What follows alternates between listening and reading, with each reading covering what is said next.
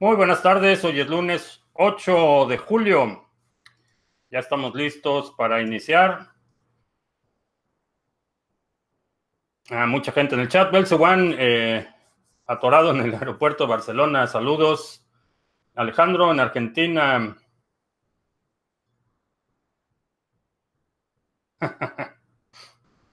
Alejandro. Eh, CPS en Granada, Jaime en Mérida, Yucatán, Hegels en la República de las, de las Policías de los policías fifís y rebeldes. Eh, Ignacio en Puebla.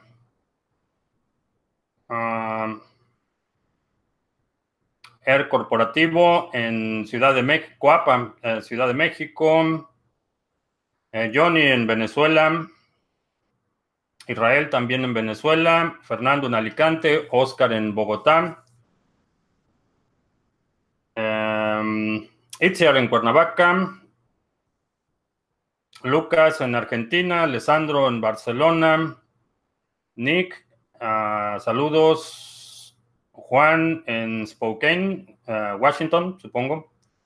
Eh, Christopher, eh, camino a Ciudad Satélite en el Estado de México. Mario en Colima, Nick en Toluca, Cristian en Bogotá, Adrián también en Bogotá, Carlsberg Brid también en Bogotá, perdón, en Pasto, Colombia. José en Valencia, eh, que por fin Tone, Base empieza a estar bullish. Eh, Alexander en Massachusetts. Eh, Christian les recuerda que no, no se olviden de darle like. Buena idea. Eh, Robin en Argentina. Alejandro en Mérida. María en Venezuela. ¿Cuáles son mis expectativas para fin de año? Que va a ser un fin de año épico. Eh, Teodoro en Bolivia, José en Francia, eh, Yomero en México, William en Cimitarra, Colombia, Gabriel en Argentina, Erasmo en la República Amorosa, eh, Borix en Barranca Bermeja, Colombia.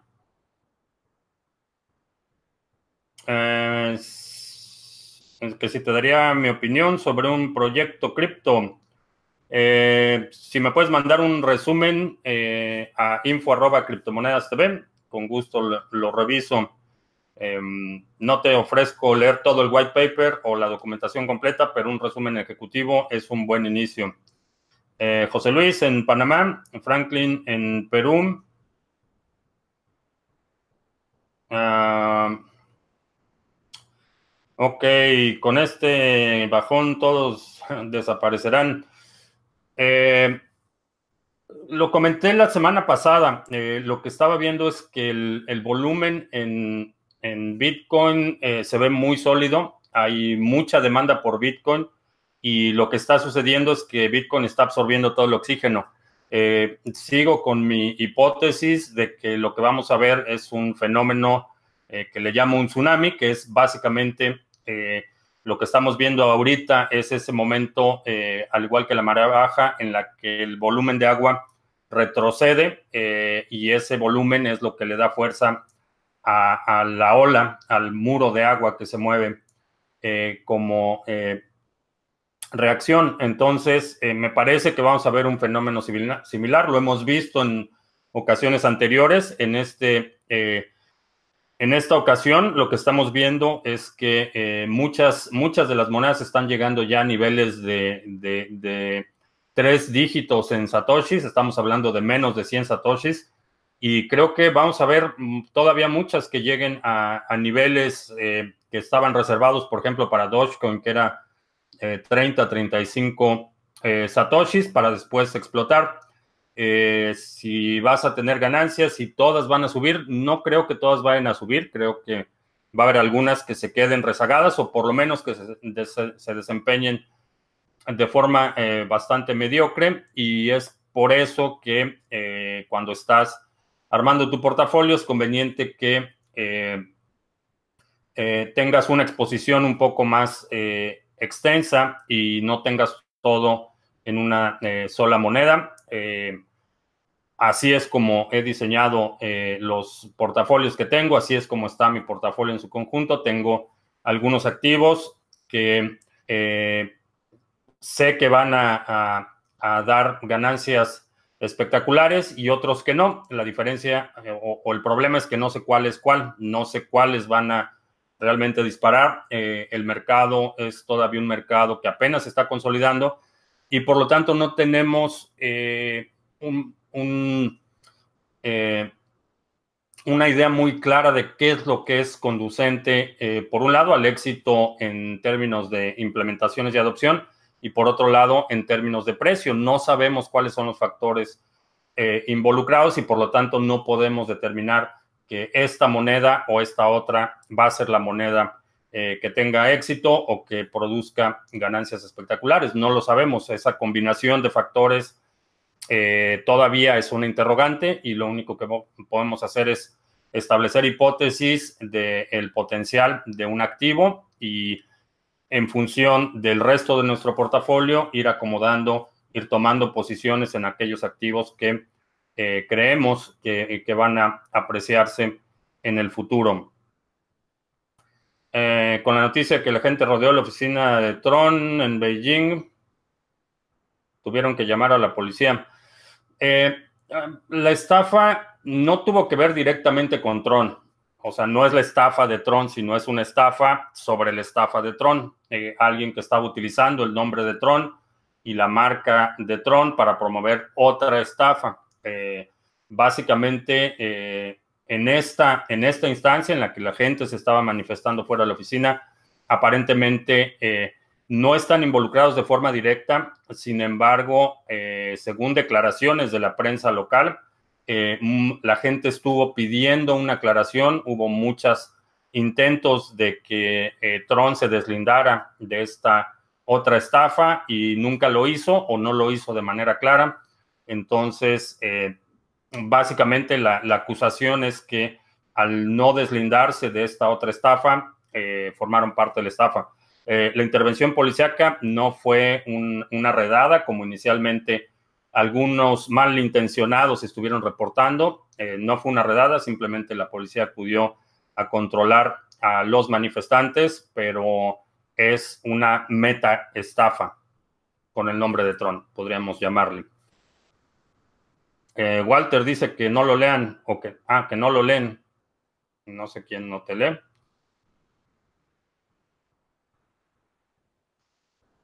Invertiría 50 eh, mil en BTC para tener ganancias en diciembre de este año, sí.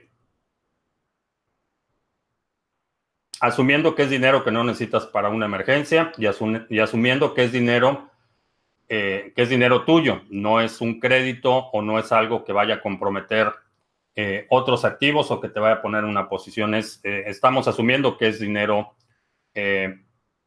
para especular. Ah, ¿Por qué no se pueden gastar los 50 BTC del bloque Génesis? ¿Qué pasará cuando no queden BTC por minar? Eh, no se pueden gastar porque fueron enviados a direcciones no existentes, o sea, inputs. Eh, esos inputs se transfirieron a direcciones que, de las que nadie tiene las llaves privadas. Eh, ¿Qué va a pasar cuando no queden BTC por minar? Lo que va a suceder es que va a ser más difícil conseguir BTC los mineros van a seguir minando y van a cobrar las comisiones por transacción y va a llegar un punto en el que, eh, y esto es algo que quería hablar el día de hoy, eh, va a llegar en un punto en el que realmente comprar Bitcoin sea imposible en el sentido como lo estamos haciendo ahora y, lo tengas que cambiar por algo de valor que no va a ser dinero fiat en esa instancia y esto va a suceder en el año 2140. Entonces todavía hay mucho camino que recorrer, pero en términos de, política económica, de política monetaria, eh, en cuanto al suministro, lo que va a suceder es que los mineros, el incentivo de los mineros van a, van a ser las comisiones por transacción y el Coinbase o las nuevas monedas que son generadas se van a ir reduciendo a la mitad paulatinamente hasta llegar a cero y eso será en el 2140. Ah, informe de Deutsche Bank. sí, ya, habíamos hablado de Deutsche Bank hace un par de meses. la situación era insostenible y está implosionando. Es una palabra, implosionando, sí.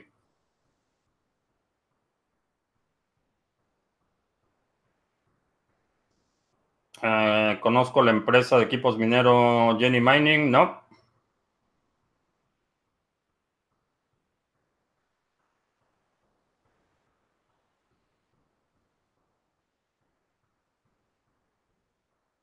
Alessandro, no comprendo por qué no compraron a 3200. Quizá porque no, no, no, no habían descubierto el canal, supongo.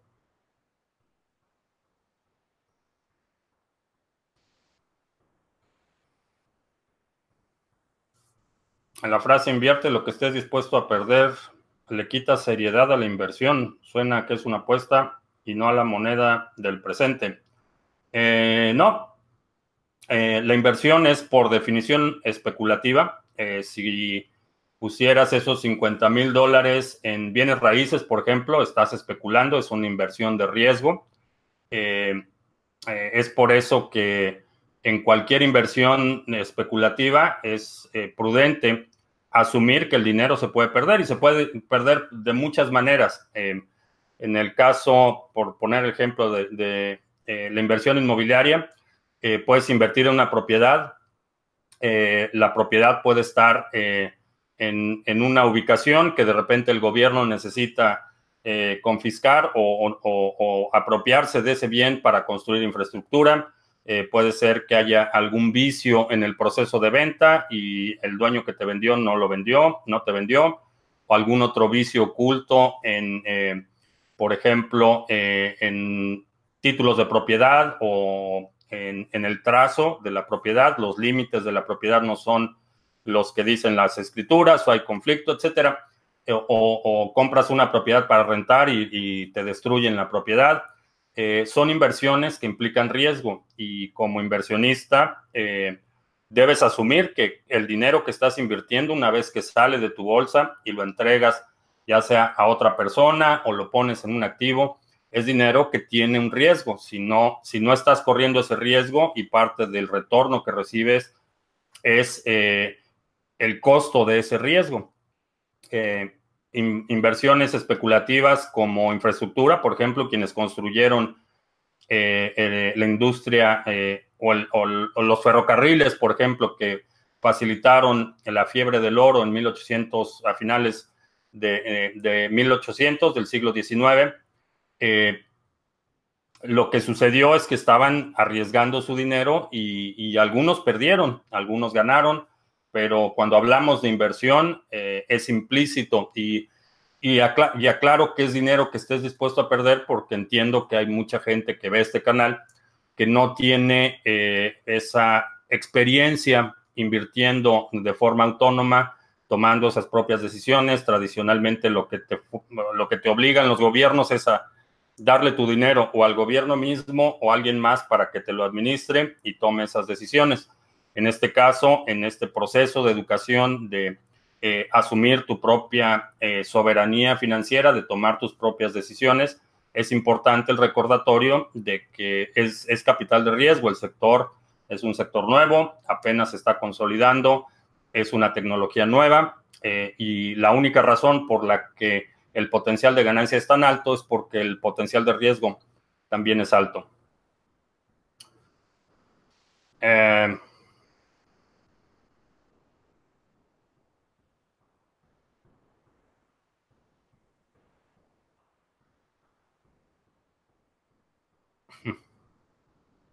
cuántas horas le dedico a leer diariamente.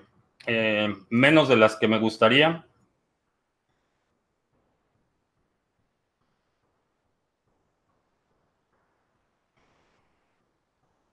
¿Cómo y dónde se pueden hacer órdenes de compra de una altcoin?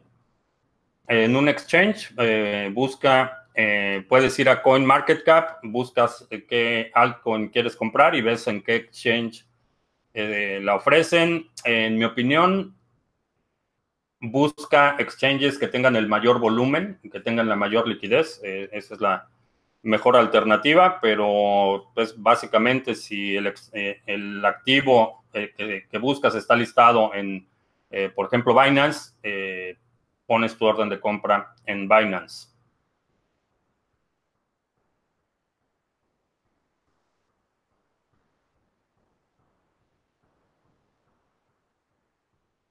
Uh, ¿Cómo me ha ido con el portafolio mini? Eh, igual que con todos los activos, ahorita la mayoría están en pérdida. Ha sido eh, un año y medio bastante eh, con mucha presión a la baja, pero no tengo intenciones de mover nada hasta que no veamos una recuperación.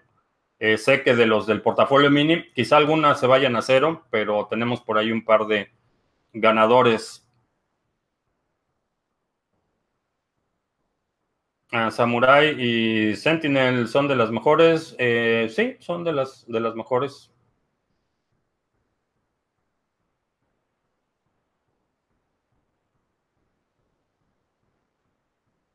Ah, ¿Cuál es la diferencia entre tener un nodo BTC y minar BTC? Cuando tienes un nodo, lo que estás haciendo es eh, cada vez que recibes un bloque, validas ese bloque y lo agregas a tu copia local de la cadena. Eh, digamos que en este caso el nodo hace una, eh, el rol de auditor, checa todos los bloques que está recibiendo, los checa que sean bloques válidos. Si es un bloque válido, lo agrega a su copia local de la cadena. si estás minando, lo que estás haciendo es consultando el pool eh, de memoria, que es donde se ponen todas las transacciones que no han sido confirmadas.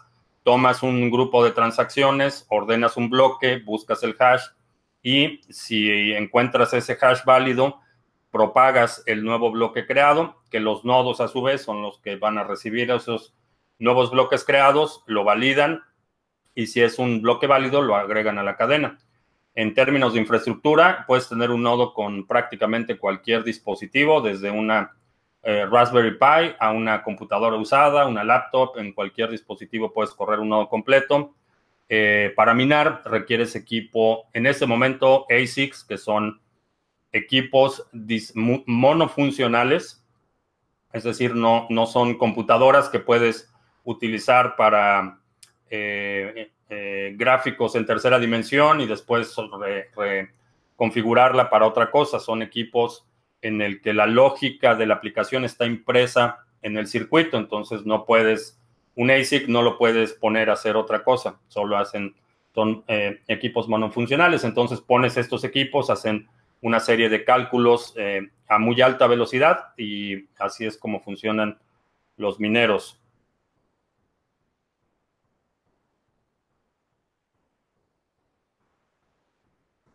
Ah, ¿Qué es el problema del doble gasto que Nakamoto resolvió? Eh, el problema del doble gasto eh, es, es, como su nombre lo indica, es prevenir que un actor malicioso haga dos pagos de forma simultánea con los mismos fondos. Eh, por ejemplo, los bancos, cada vez que haces una transacción, el banco verifica que esos fondos no hayan sido gastados y tienes una institución, una entidad dedicada a prevenir que la gente haga dos pagos simultáneos con el mismo saldo en su cuenta. Entonces, este proceso de validación, eh, eh, cuando se hace de forma remota, como es eh, Internet, requiere una, un mecanismo que prevenga que alguien haga dos pagos simultáneos utilizando el mismo saldo. El problema de el doble gasto se resuelve con esta combinación de tecnologías que surge como Bitcoin. Previenes el problema del doble gasto y lo hace, lo resuelve sin la necesidad de un intermediario. Ese es el gran logro de Bitcoin. Hasta antes de Bitcoin, todos los modelos de transferencia de valor requerían una autoridad central que verificara que efectivamente el valor que era transferido estaba disponible eh, para ser transferido. Eh, por eso PayPal tienes un saldo en PayPal. Eh, si pagas, pagas algo con PayPal, PayPal te lo descuenta y PayPal verifica que no, no gastes más de lo que tienes. Y lo mismo hacen los bancos y lo mismo hacen muchas instituciones, pero lo hacen de forma centralizada. De la misma forma que el banco es el encargado de verificar que no hagas una operación de doble gasto, eh, eh, el banco puede detener cualquier transacción, puede congelar tus fondos, puede tener muchas, eh, ejercer un dominio sobre tu dinero. Por eso la desintermediación es uno de los aspectos tan importantes.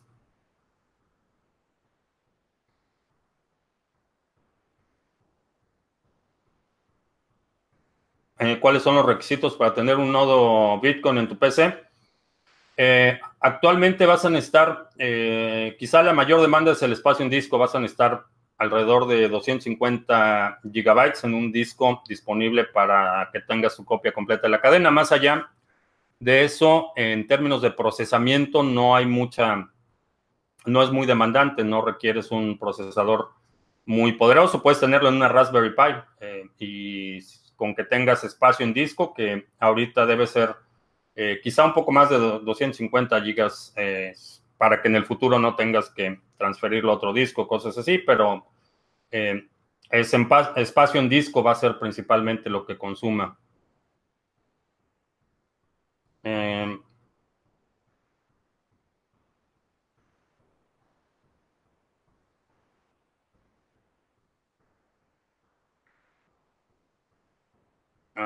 Music Coin va a ser retirado del, único exchange que está listado. ¿sí?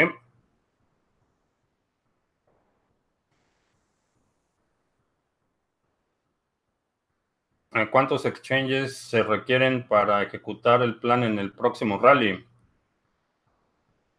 Eh, pues, depende de cuál sea tu plan.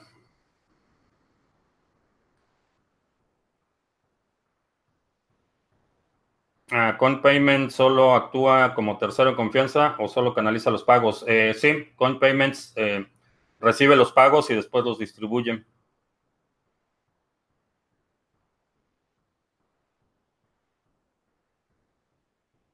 Uh, un hash es convertir información en datos ocultos o encriptados de ocho caracteres. Eh, no, no, un hash es el resultado de la inscripción, pero no necesariamente ocho caracteres. Eh, eh, un hash es el producto del proceso de inscripción.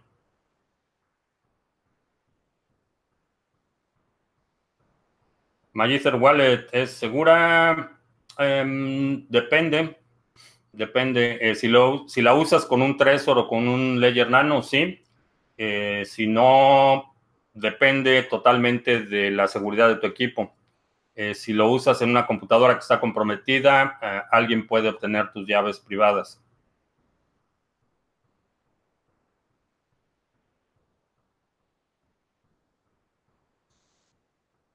En la nominación de la Fed eh, por parte de la gente naranja, lamentablemente, no importa quién pongan en la Fed, eh, no tienen suficiente poder para hacer un cambio sustancial, eh, aunque sean eh, ideológicamente se inclinen o, prefieran el patrón oro, la realidad es que su poder es marginal. la mesa directiva de la Fed tiene muy poco poder real. Quienes determinan la política monetaria son los dueños de los bancos y aun cuando haya eh, alguien en la mesa directiva, eh, directiva representando eh, una opción distinta, la realidad es que tienen muy poco poder real para, para hacer cualquier cambio significativo.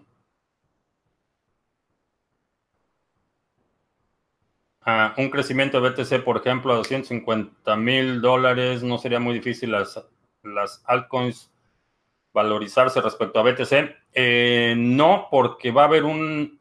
Eh, el fenómeno es, una vez que Bitcoin se dispara, eh, que, es, que empieza esta euforia, lo que sucede es que mucha gente ve que el potencial de pérdidas, de ganancias que puede tener si entra en ese momento no va a ser el mismo que otros participantes, entonces buscan otras alternativas.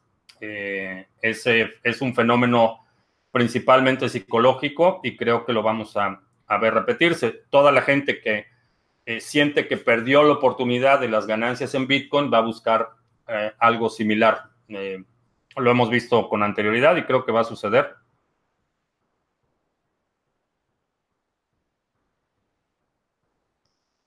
Que si no he pensado dedicarme a la docencia. no, no me gusta recibir órdenes, entonces no. No, si, si diera clases en una universidad me correrían al... Probablemente a la cuarta clase.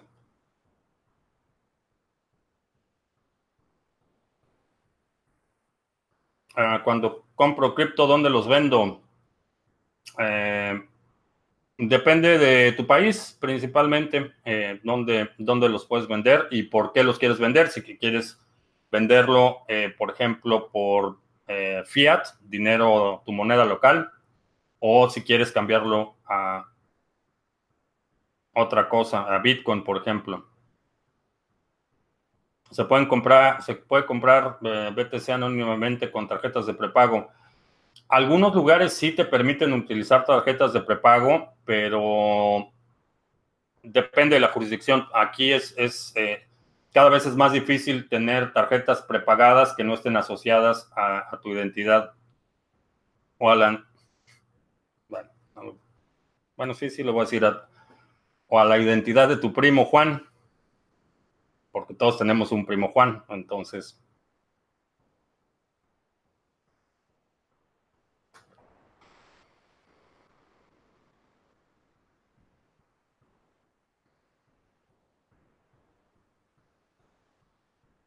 Ah, el tweet sobre el Banco Central Europeo, el principio del fin en Europa.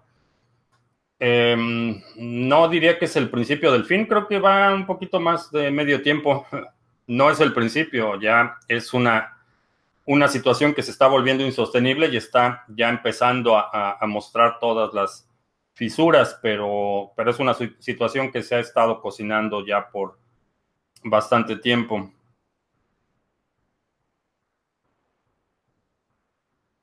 Ah, ¿Por qué se tarda 10 minutos para crear un bloque? ¿Cuánto pesa un bloque? Eh, no es por el peso del bloque, el intervalo de 10 minutos es precisamente para permitir que tengas una red sincronizada.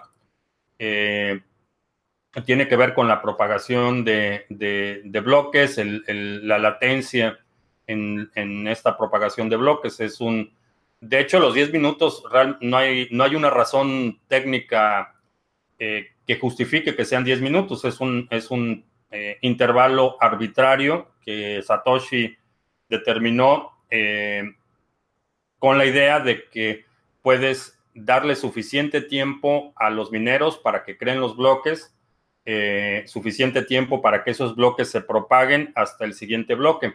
hay que considerar que cuando, cuando Bitcoin empezó no, no había ASICs, hay el el minado se hacía con computadoras normales.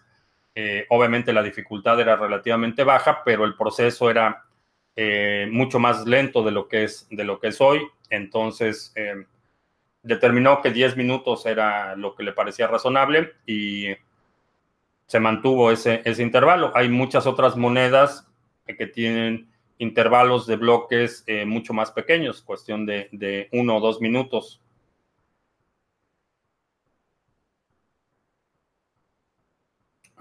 ¿Cómo BTC resolvería el problema de la deuda mundial?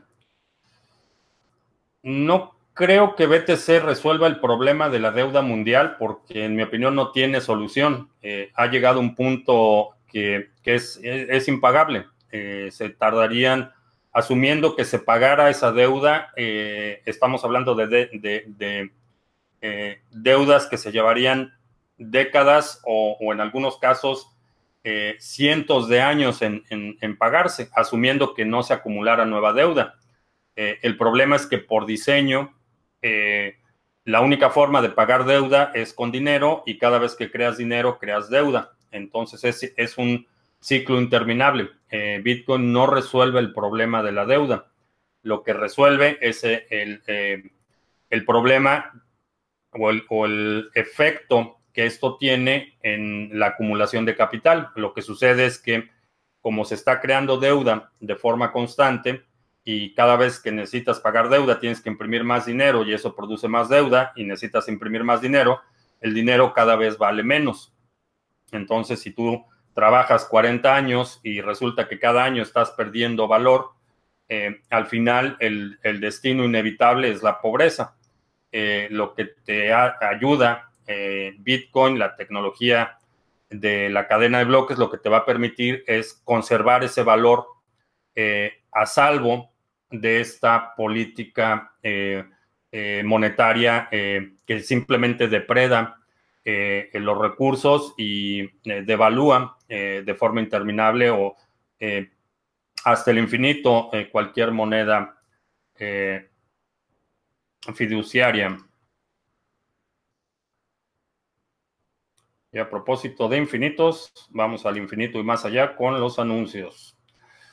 Eh, si te gusta lo que hacemos en el canal, puedes apoyarnos bajando y descargando y utilizando el navegador Brave. Es un navegador con énfasis en la privacidad tiene bloqueador de trackers, bloqueador de anuncios y te permite utilizarlo en combinación con la red de Tor.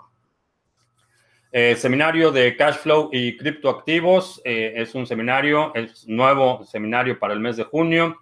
Hablamos de eh, los activos tradicionales comparados con los criptoactivos, las tres clases de inversión que generan flujo efectivo en este sector hablamos, te explico la fórmula de interés compuesto y te doy una fórmula para que puedas acelerar el crecimiento de tu holding de criptoactivos y te doy las guías para que puedas hacer un plan personal. También para los que participaron en vivo en el seminario y para quienes adquieran la grabación, también van a tener acceso a una sesión complementaria en la que vamos a ver algunas estrategias específicas para eh, poder acumular Bitcoin más rápido eh, algunos modelos de negocio que te pueden servir para acelerar la acumulación de eh, flujo de efectivo y de criptoactivos. Si quieres hacer, para quien preguntaba si cómo hacer el cambio de las criptomonedas, si lo vas a hacer cripto a cripto, puedes hacerlo aquí en el exchange de Criptomonedas TV, donde puedes hacer intercambios cripto a cripto con comisiones bastante competitivas y muy importante de forma anónima. No necesitas registrarte, únicamente eh, necesitas eh, las direcciones de recepción y envío para los ah, criptoactivos que vas a intercambiar. 17 y 18 de agosto voy a estar participando en la conferencia BitBlock Boom. Van a estar los Bitcoiners más destacados. Va a estar Tom Base, Jimmy Song, Seifi Dianamus, Pierre Rochard, eh, Michael Goldstein. va a estar también Justin Moon, que lo acaban de eh, confirmar eh, Ray Redacted, que habla sobre eh, seguridad informática.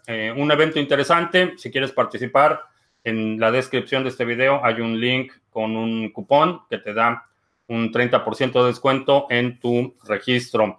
Y estamos también ya participando y publicando de forma regular en la red minds.com. Es una red social incentivada que eh, te da el token nativo por eh, eh, si eres creador de contenido, si compartes y si participas en las conversaciones. también link en la descripción. Mm, ya estamos de regreso.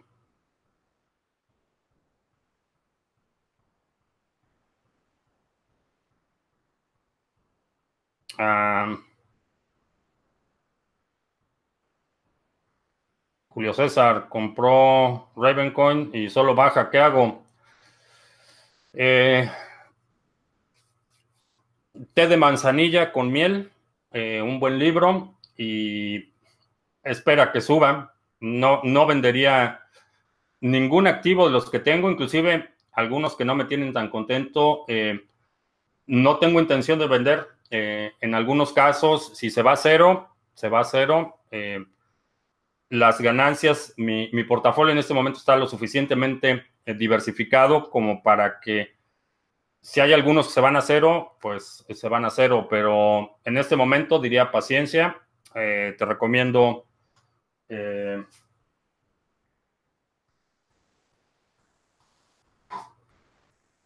un té de manzanilla y que te pongas a leer el individuo soberano.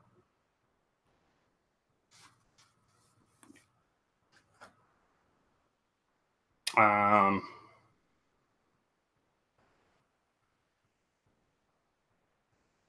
se puede cambiar el tiempo por bloque para acelerar la red de BTC. Mm, ah, ah, digo, técnicamente sí se puede, en muchas otras redes lo han hecho, pero no veo una razón lo suficientemente convincente como para cambiar algo así.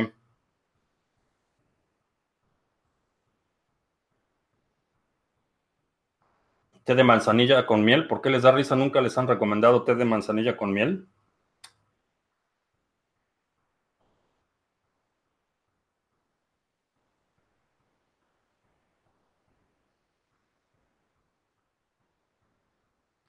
Ah, dicen que Bitcoin volverá, volverá a 6000 en el mes de agosto para tocar máximos históricos.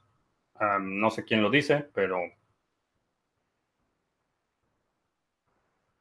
Yo cada vez veo más difícil que volvamos a, esos niveles, pero definitivamente es posible. Eh, con Bitcoin cualquier cosa se puede esperar, por eso eh, no recomiendo eh, trades en corto con Bitcoin. Ah, moneda o token es lo mismo. generalmente se utilizan como términos, como sinónimos hay alguna una ligera diferenciación eh, por la utilidad. En algunos casos, eh, token generalmente se refiere a algo que, eh, que tiene un valor utilitario en un contexto cerrado. por ejemplo, un token nativo que te permite acceder a la plataforma como Augur, que es un token que está diseñado para que participes en el mercado de, eh, eh, de futuros eh, en, en, Augur. Y hay muchas, Music Coin que mencionábamos hace un rato, es un token que te permite acceder a la plataforma del consumo musical. entonces se refiere a un token porque su valor no es únicamente como moneda, sino que tiene una utilidad en un entorno eh, cerrado. Es una diferenciación sutil. Eh, generalmente en, conversaciones eh, el uso coloquial se utilizan como, como sinónimos.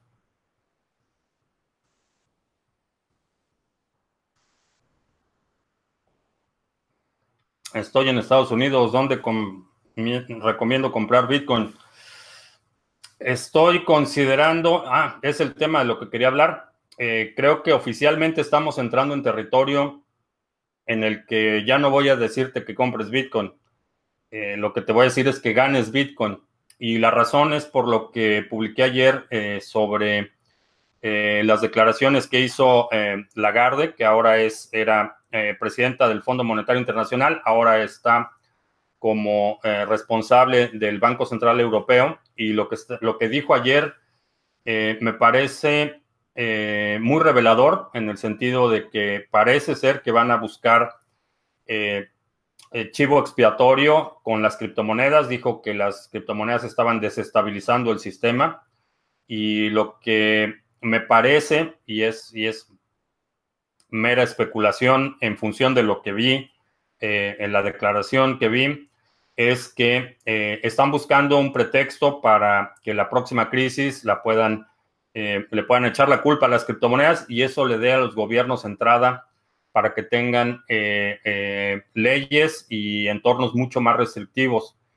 Entonces, me parece que estamos entrando ese momento de transición en el que la mejor forma de acumular Bitcoin va a ser ganarlo y en algunos casos minarlo, en algunos casos intercambiarlo por otros activos que hayas comprado con dólares.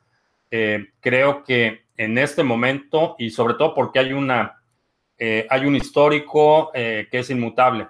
Entonces, todas las transacciones que hagas en el futuro a partir de hoy siguen estando registradas y en muchos casos creo que vamos a ver acciones eh, de las autoridades de, forma retroactiva. un ambiente mucho más hostil. Entonces, creo que estamos entrando a esa etapa de transición en la que ya la compra de Bitcoin quizá no sea la mejor alternativa, sino buscar la forma de, por ejemplo, minar, hacer otro tipo de intercambios que te permitan acumular Bitcoin sin eh, que sea el paso directo a fiat mm, y muy importante, sin que sea con un intermediario eh, que sabemos que va a compartir esa información, que está eh, almacenando toda la información de las transacciones y que la va a compartir de forma voluntaria o, forzosa, pero es información que no controlas. Entonces, ah, algo para tener en cuenta, eh, estar al pendiente de lo que está sucediendo. Creo que eh, es ya innegable la eh, fragilidad del sistema financiero y si buscan atribuirle sus fracasos y sus fraudes al surgimiento o al auge de las criptomonedas, vamos a ver un entorno mucho más hostil para, en general, en términos de persecución Ah, ¿Quién dijo eso? Cristian Lagarde, que, era eh, presidenta del Fondo Monetario Internacional y ahora está a cargo del Banco Central Europeo.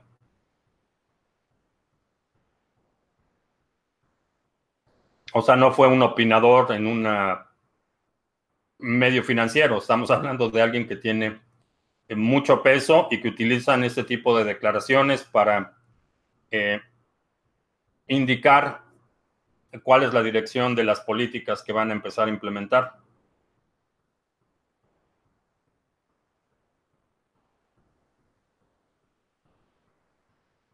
Ah, nos quieren hacer los malos de la película para tener a alguien a, quien culpar a la crisis que viene.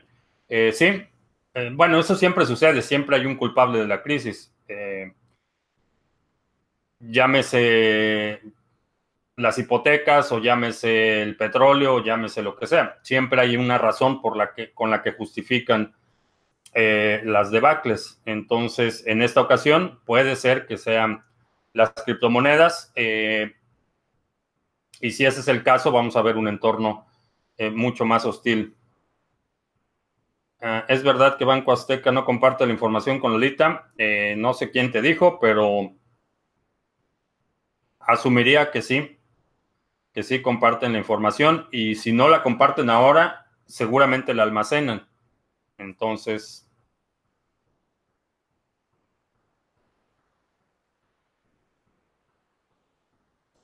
ahora si el que está usando Banco Azteca es tu primo Juan, pues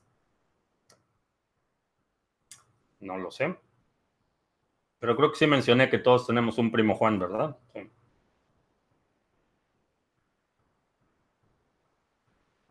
cómo un activo con tan poca participación de mercado puede haber desestabilizado la economía. Eh, tú y yo lo entendemos, pero si le preguntas a la gente, realmente no entienden ni cómo funciona el dinero. Entonces, eh, si los medios empiezan a repetir, a propagar esta idea de que es culpa de Bitcoin, la gente va a decir, ok, es culpa de Bitcoin, pero tiene que ver con el pobre entendimiento de cómo eh, funciona el dinero.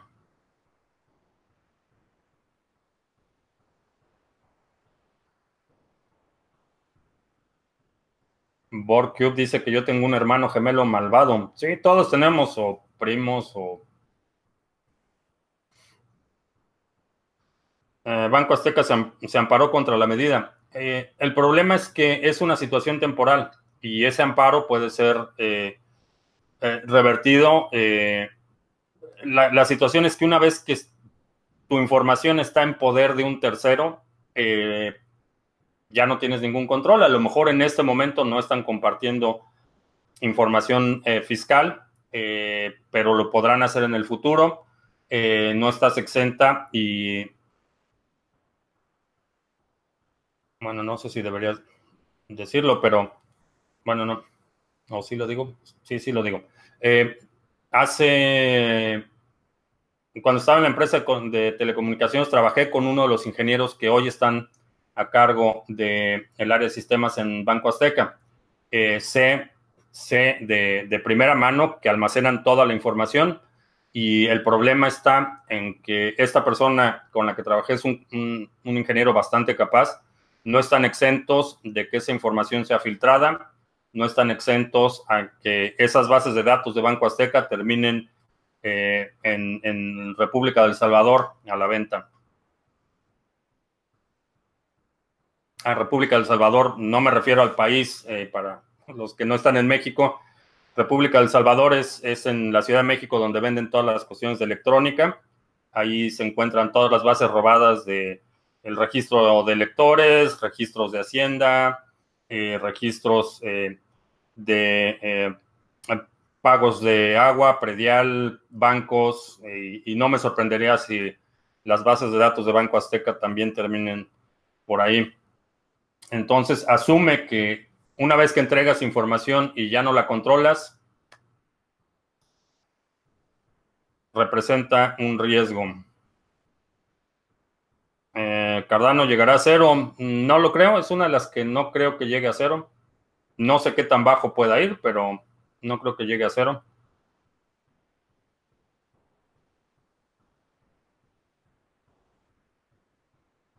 ¿Cómo puedo crearle una cuenta a mi primo Juan?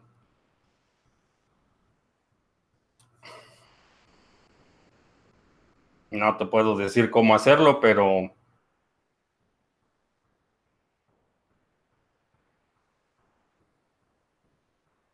un banco alemán hoy corrió muchos empleados. Sí, 18 mil eh, personas van a quedar sin trabajo en Deutsche Bank.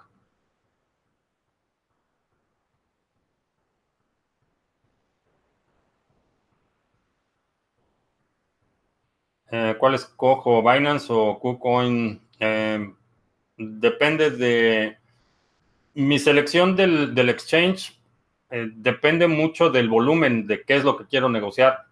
Si quiero comprar o vender algo, eh, prefiero un exchange que tenga el volumen más alto. Eso hace la, ejecución de órdenes un poco más, más fluida. ¿Podríamos ocupar un exchange descentralizado como BISC? Sí, exactamente.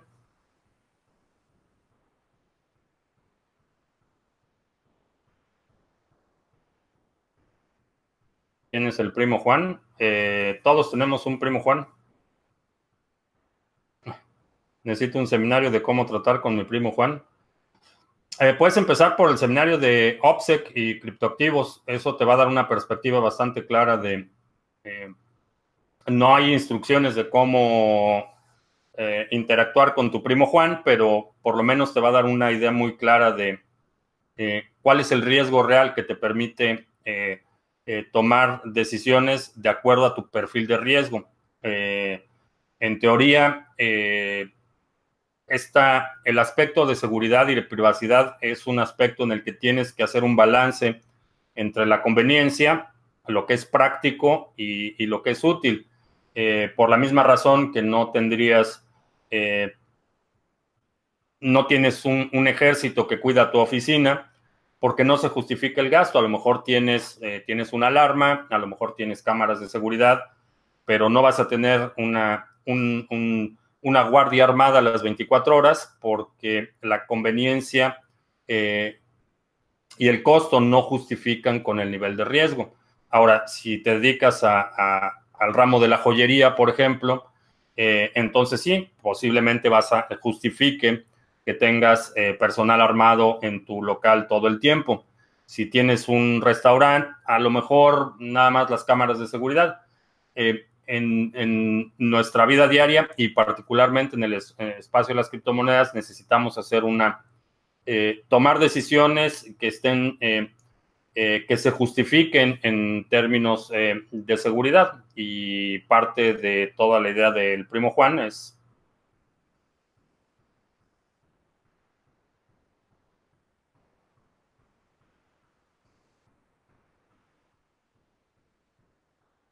es eh, no es, no es, eh, no es evadir responsabilidades fiscales o hacer, eh, no es un lado oscuro ni nada por decirlo, simplemente separar tu identidad de la actividad de criptomonedas con otras actividades. Es, básicamente poner una división entre tu actividad pública, lo que, lo que compras, eh, lo que mueves y, particularmente que tengas el control, que tú tengas el control de la información.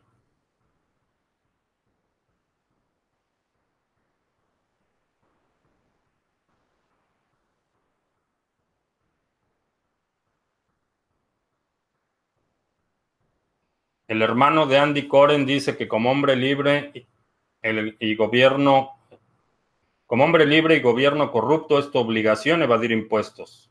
Eso lo dijo el hermano, el hermano de Andy.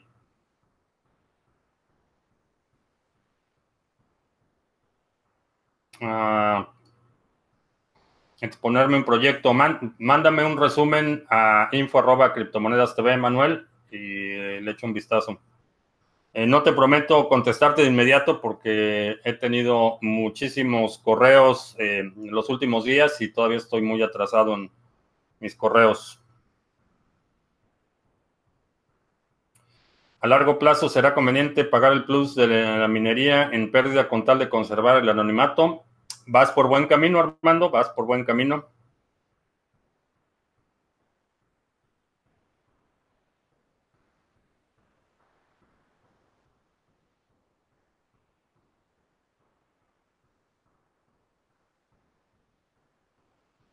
¿Qué exchange me permite realizar extracciones de alto volumen? No todos tienen un límite. Ah, todos tienen un límite y ese límite eh, generalmente es, eh, relativo a la información que les das.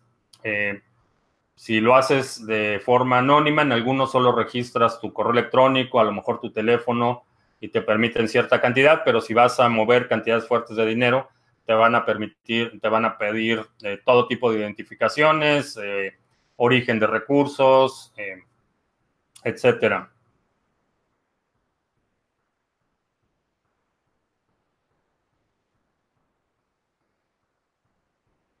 Elvis dice que su primo Juan retira mucho BTC a dólar, después me da un préstamo que no le pago. Asegúrate que los préstamos estén documentados, eh, que tenga recibos de los préstamos.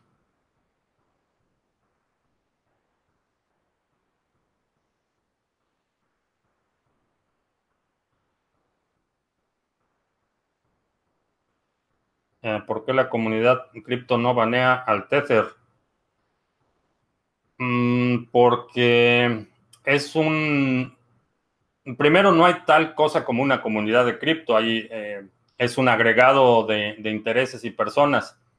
Eh, como la mayoría de los activos son, son de uso voluntario, no necesitas usar Tether, puedes utilizar otra cosa, puedes utilizar Mucha gente compra directamente en dólares, no utiliza Tether. Yo en lo personal no uso Tether, no hago trade más que quizá a corto plazo, cuestión de un par de horas, pero no, no tengo holdings en Tether, no lo considero equivalente al dólar, no lo considero una reserva confiable. Eh, puede servir, tiene una utilidad en una ventana de tiempo muy corta para hacer un trade en, eh, corto plazo para mover eh, dinero de un exchange a otro, eh, quizá para hacer un pago, pero tiene una, una ventana eh, de utilidad, en mi opinión, muy, muy pequeña y no es algo que recomendaría ni tener en hold a largo plazo, ni tener reserva en eso.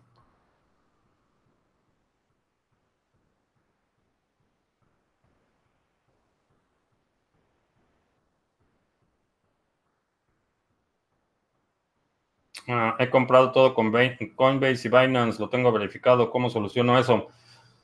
Em, depende de cuál sea tu problema, pero ya se acabó el café. Te agradezco mucho que me hayas acompañado. Te recuerdo que estamos en vivo lunes, miércoles y viernes a las 7 de la noche hora del centro, martes y jueves a las 2 de la tarde. Si no te has suscrito al canal, suscríbete porque nos faltan como 4000 para ser celebrities, según las leyes europeas. Entonces, este, para que recibas notificaciones cuando estemos en vivo y cuando publiquemos nuevos videos. Por mi parte es todo. Gracias y hasta la próxima.